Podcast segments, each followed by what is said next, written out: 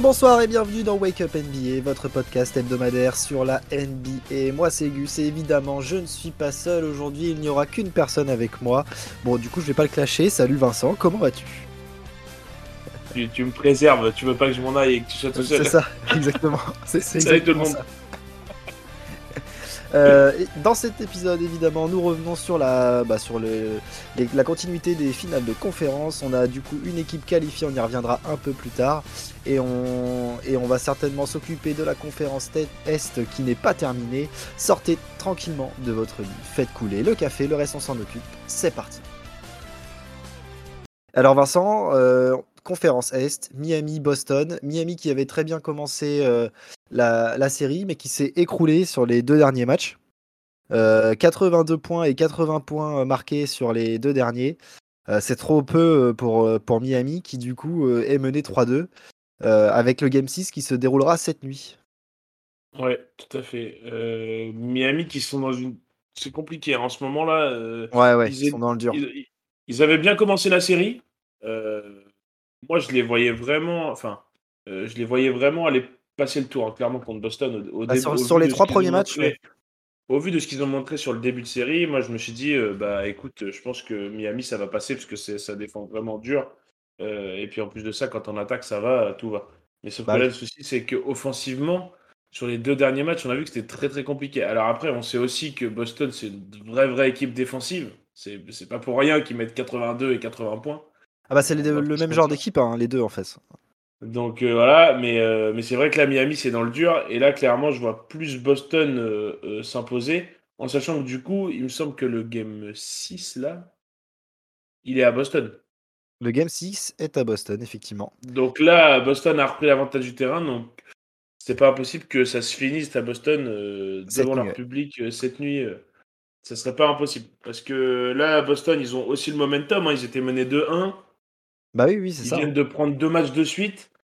Euh, il y a une petite stat qui est marrante, mais euh, sur les. Alors, si je dis pas de bêtises, après les quatre premiers matchs, donc euh, oui, après les. Il, y avait, il y avait deux matchs, deux, deux matchs partout. Enfin, deux, deux, deux. les, les, Celtics avaient perdu que trois cartons sur les 16 cartons de. Ça, c'est une belle Et par contre, du coup, ce qui est ouf, c'est que du coup, en, en perdant que trois cartons sur les 16, sur les quatre premiers matchs, il y avait quand même 2-2. C'est ça qui, ah bah est incroyable en fait. C'est ça qu'en fait ils prennent des quand ils quand ils perdent, ils prennent des séries et du coup euh, compliqué quoi. Mais bon après euh, là en ce moment Jalen Brown qui est qui est vraiment bon en ce moment. En fait, tout l'effectif de Boston tient son rôle et joue comme il doit jouer en fait. Exactement. C'est juste ça. C'est exactement ça. On a Tatum et Jalen Brown qui font grave le taf et qui mènent l'équipe euh, offensivement. Après, défensivement, c'est pas des pas des plots, donc euh, ça aide aussi. On a Alorford qui fait un gros taf encore sur cette série parce que Alorford euh, contre Milwaukee a été monstrueux. Il poursuit le taf face à Miami. Donc ça, c'est très intéressant. De toute façon, on avait vu au début de série que quand Alorford avait manqué le match, Bama Bayo avait trop de liberté et c'était un calvaire à défendre pour, euh, pour Boston. Euh, on a Robert Williams qui fait, euh, qui fait du bon taf, notamment sur le rebond défensif. On a notamment euh, Grant Williams et Derrick White qui apportent beaucoup sur le banc.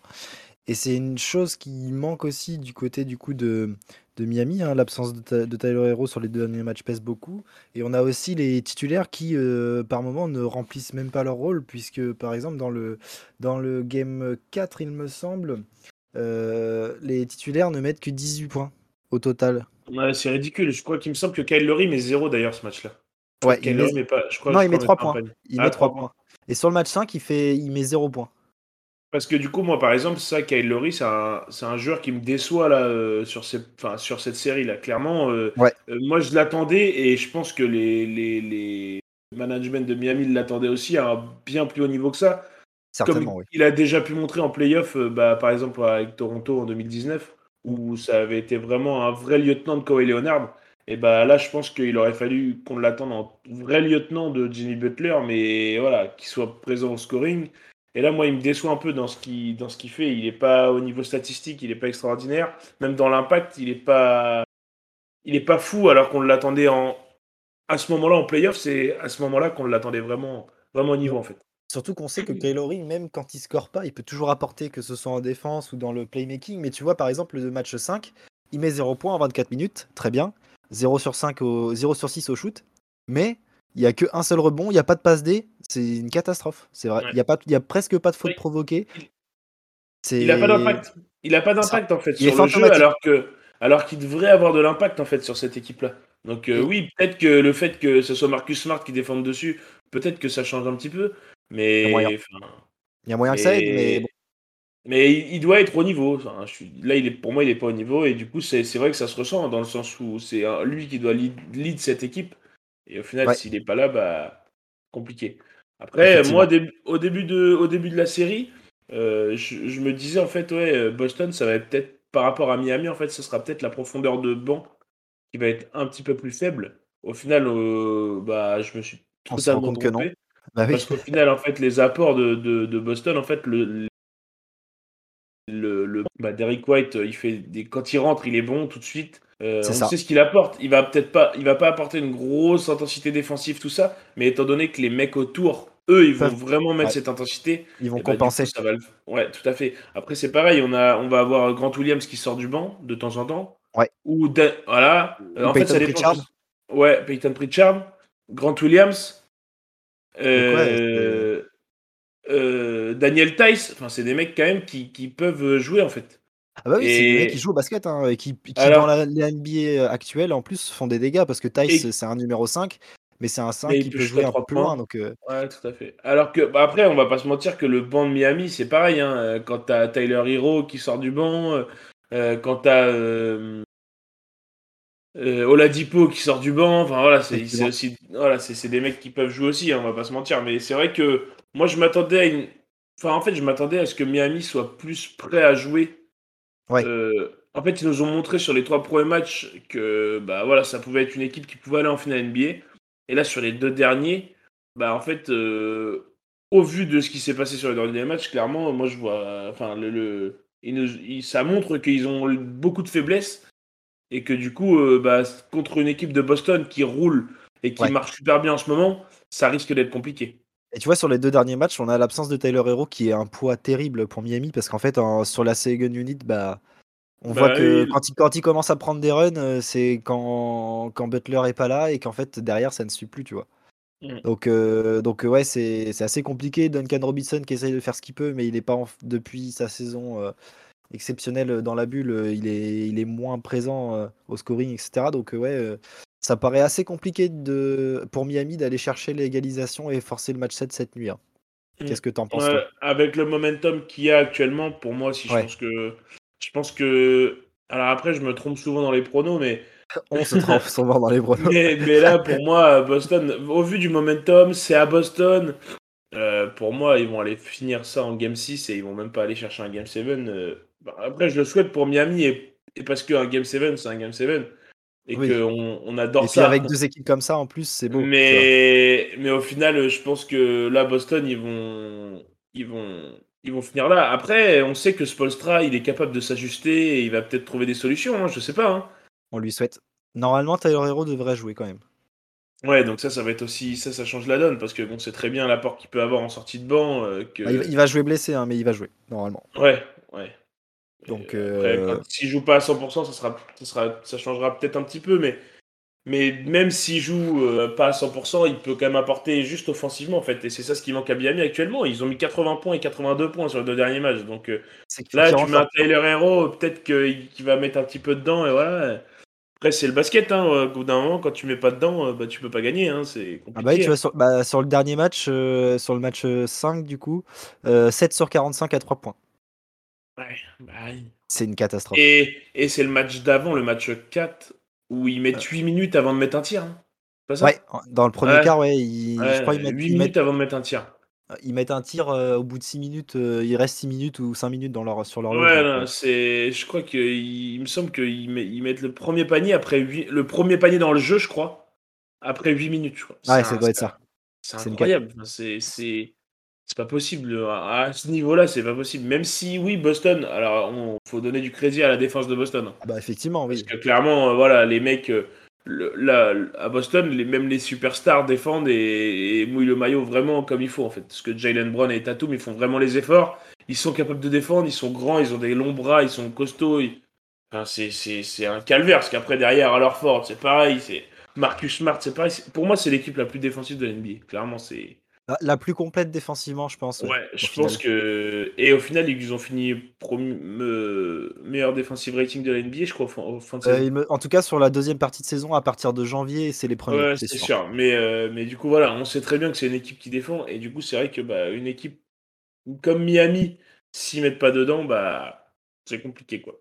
C'est ça, exactement. Donc on peut apporter tous les crédits à Eme Udoka qui fait des, une première saison rookie qui est, incroyable. vraiment folle. Incroyable.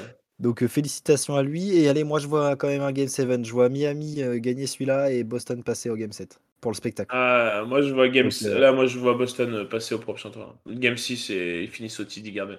Et comme ça, le, le, jeune homme qui s'est fait tatouer Boston champion pour, pour encore y croire. C'est ça, exactement. On lui souhaite, putain, ce serait magnifique. Ah, euh, En vrai, ce serait incroyable parce qu'en fait, en fait, moi, ce serait vraiment incroyable si Boston arrive. Déjà, juste en fait, ce qu'ils sont, ce qu'ils ont fait d'aller, s'ils vont en finale NBA, ça serait déjà énorme. Ah bah dans, le sens où, dans le sens où tu vois le début de saison où la galère qu'ils ont et qu'à partir de janvier, ça a été une masterclass. Euh, enfin, ils ont été incroyables. Ah bah que ce soit défensivement, offensivement, ils ont mis parce qu'ils mettaient des branlés. Hein. Ah à partir de janvier, c'était la meilleure équipe défensive, mais en attaque, ils mettaient des branlés. Aller marquer 100, 100, plus de 100 points, plus de 110 points à Boston, c'était quasiment impossible.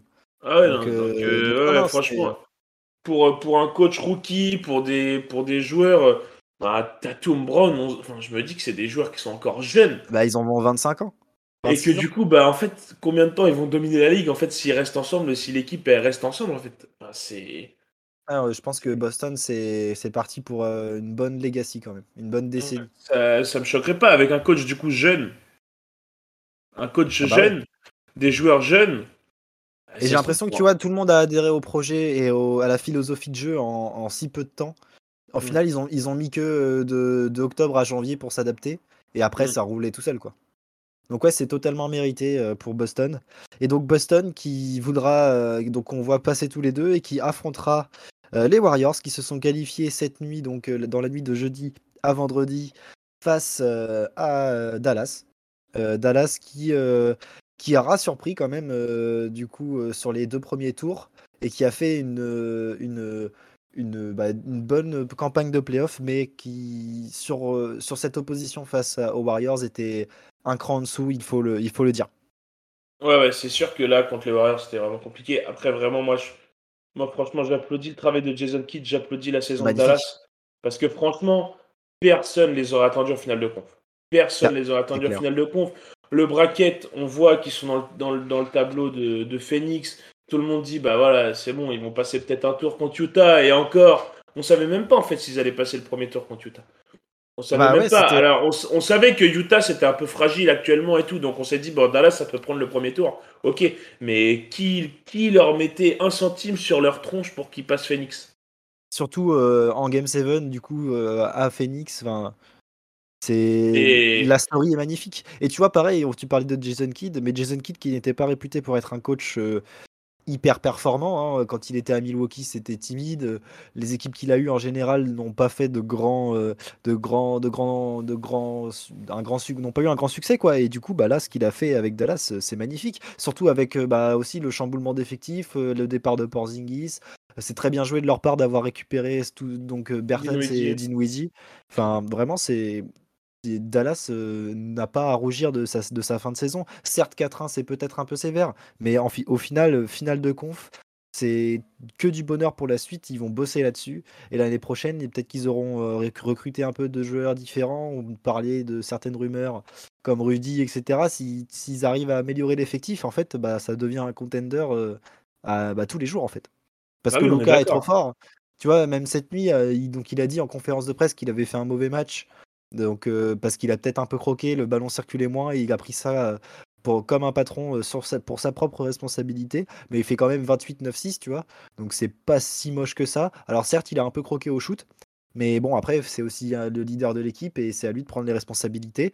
Sur ce match-là, ça n'a pas payé, mais de toute manière, même à 4-2, même à 3-2, je suis pas sûr qu'il gagne les deux prochains, tu vois? Donc, c'est sûr.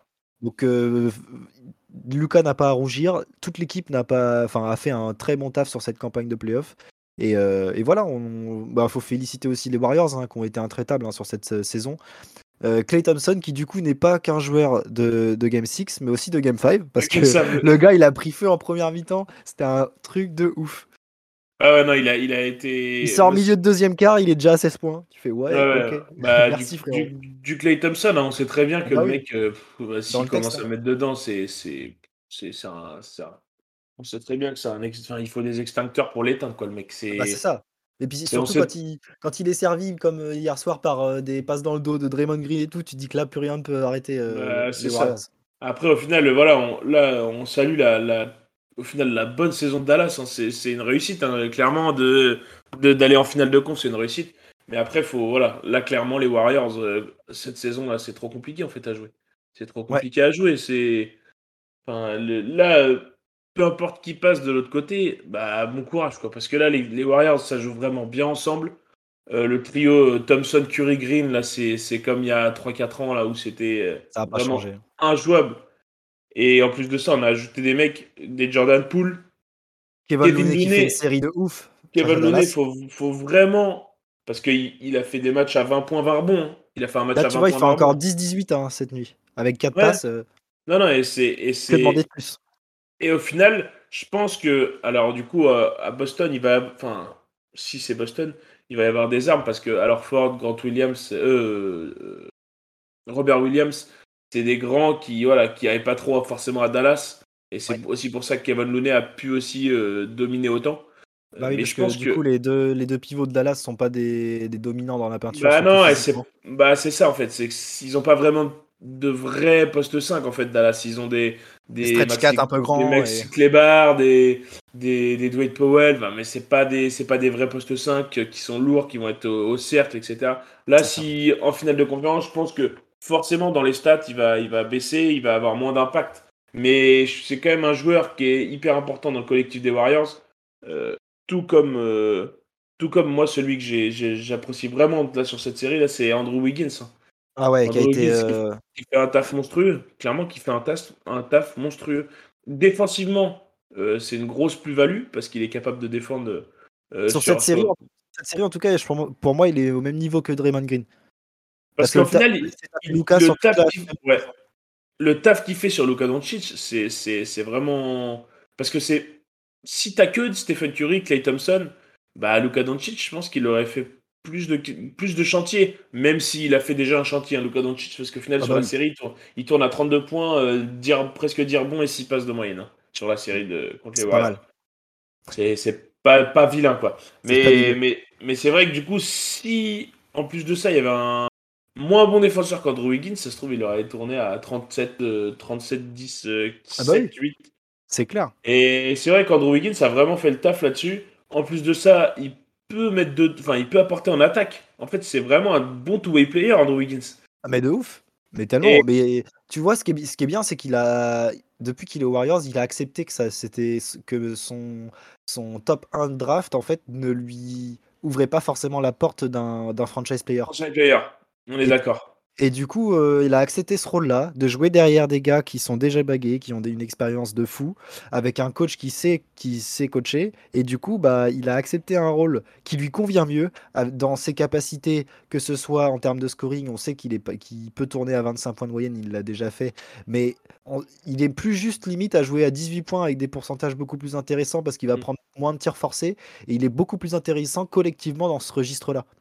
Et, et, puis de toute façon, euh, le taf défensif, euh, c'est là où il m'a où il m'a impressionné le plus en fait sur cette euh, campagne de playoff. Donc j'espère J'espère qu'en finale, il continuera à faire rêver parce que ça peut clairement être le facteur X des Warriors, un peu à la Iguadala 2015. Et c'est un peu ce registre-là au final. Hein. Et ouais, mais c'est ce que c'est ce que Steve Kerr disait en conférence de presse, qu'en fait ils ont toujours eu des, des défenseurs extérieurs élites euh, que, ce soit, que ce soit Igodala, euh, Harrison Barnes, Sean Livingston, c'était vraiment des, défenseurs élites sur les postes extérieurs. Et là, en fait, Andrew Wiggins, il prend ce rôle-là. Et en plus de ça, euh, je pense qu'offensivement, il va même apporter plus qu'un Igodala pouvait apporter, par exemple. Ah bah oui. Parce que du coup, attaque, il, a, euh, il a plus de panel, il a plus de détente, il a plus de il, peut, shoot. il peut plus attaquer le cercle, il est capable de mettre dedans, il va être présent au rebond. Enfin, c'est c'est vraiment un vrai two-way player en fait. Et c'est vraiment ce qu'il faut aux Warriors en fait. C'est un, joker de luxe. ouais, c'est vraiment un gros. Enfin, c'est le fit parfait en fait. Un mec comme ça qui peut être euh, des deux côtés du terrain, qui a compris son rôle et du coup, bah voilà, tant pis s'il prend euh, 7-8 tirs dans un match, mais qui fait un 6 sur 8, bah il, s'en branle. Voilà, ouais. il, aura mis, il aura mis 14-15 points à 6 sur 8, voilà, terminé. Par contre, Curry, il en aura mis 35 à côté, puis ils auront gagné le match parce que du coup, il aura défendu sur le mec, C'est euh, sur Luka Doncic. Et c'est moi, il m'impressionne vraiment. Alors après, il y en a. euh, et c'est ce que. Il y avait un débat sur. euh, parce que du coup, ils ont instauré maintenant le. Le MVP des le de conf. MVP des finales de conf. Donc, du coup, c'est Stephen Curry qui a été MVP des finales de conf. C'est pas volé. Bon, c'est pas volé. Alors, au final, il tourne qu'à 24 points sur les, sur les finales de, de conf. hein. C'est pas extraordinaire, mais il est trop fort. Ouais, c'est ça. mais, mais en vrai, il Et, est trop et- fort. et ne pas sous-estimer le taf défensif de Curry euh, sur la non, série. non. Qui Ouais, a on été- est d'accord. On qui est a d'accord. été, euh, il fait, Pas euh, excellent, mais qui a été, euh, qui a grave fait le taf, notamment il sur. fait euh, vraiment plus les etc. efforts. Ouais, il fait vraiment plus les efforts et voilà, je pense qu'il est en mission. Clairement, là, il est en mission. Ah bah oui. Et le but, c'est d'aller chercher un autre titre encore. Et que Ce, voilà, serait une, une putain de story après tout ce qui leur est arrivé avec euh, avec les blessures, et machin. On est d'accord que ce serait une revanche incroyable euh, pour un joueur incroyable, le meilleur shooter de l'histoire. Euh, Enfin, c'est. Et donc, du coup, par contre, dans le Mhm. débat, euh, il parlait de Wiggins, en fait, qui aurait aussi pu être euh, MVP des finales de conf. Ça aurait pu. Ça aurait grave pu. Ça, ça aurait pas été choquant. Bon, après, voilà, Curry, c'est Curry. Après, Mais oui, voilà. c'est vrai que c'est aussi ça. hein. Bah, après, au final, Curry, euh, en 2015, on a quand même donné un MVP des finales à Igodala. Ah oui, mais du coup, euh, voilà, faut pas lui en voler deux non plus. Bah, c'est ça. Voilà, je pense que je pense que là, il a dit bon, les mecs, c'est bon. Euh, Igodala, il m'en a piqué un. Après, il y a Duren qui est arrivé, donc je les ai pas eu non plus. Euh, bon, on va peut-être changer un peu la donne.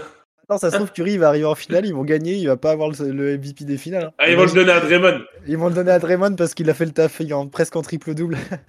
Et il va avoir stoppé Jason Tatum. Voilà. Ou alors Wiggins 135 points, euh, 10-10.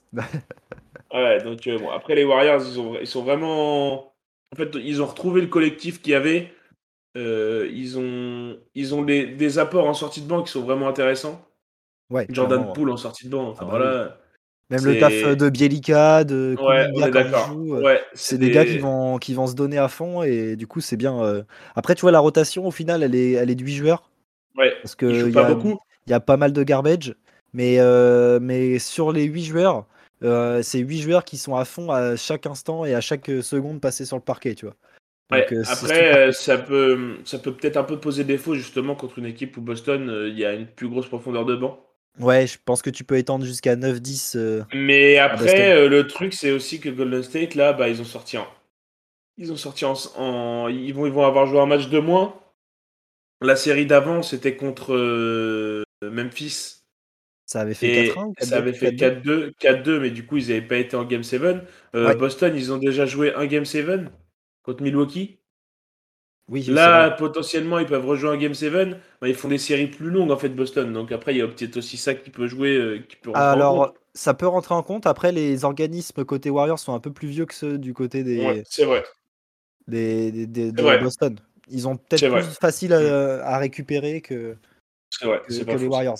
Donc, euh, Mais en tout cas, je pense que ça s'équilibre à peu près. De toute façon, euh, ce qu'on souhaite, c'est des finales équilibrées. hein. Euh, ouais, on veut, on veut pas un 4-0 ou un 4-1. euh, On veut que ça, se batte en Game 7 Game 7 ou Game 6. hein.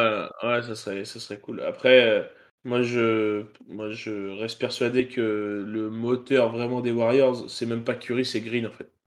Ouais, bah de toute façon, c'est le, que- c'est le, le leader vocal, le leader du vestiaire, le, leader d'intensité. C'est pour moi, c'est Mm. Draymond aussi. Je suis un peu d'accord avec toi là-dessus. Au, scoring, ça va être Curry qui va briller, Oh, mais au final, le taf que fait Draymond, euh, c'est, tu vois, il y a très peu de joueurs qui ont eu cette polyvalence et cette euh, longévité tout au long de, tu vois, depuis depuis 2013-2014 que les Warriors vont en playoff et font des vraies campagnes.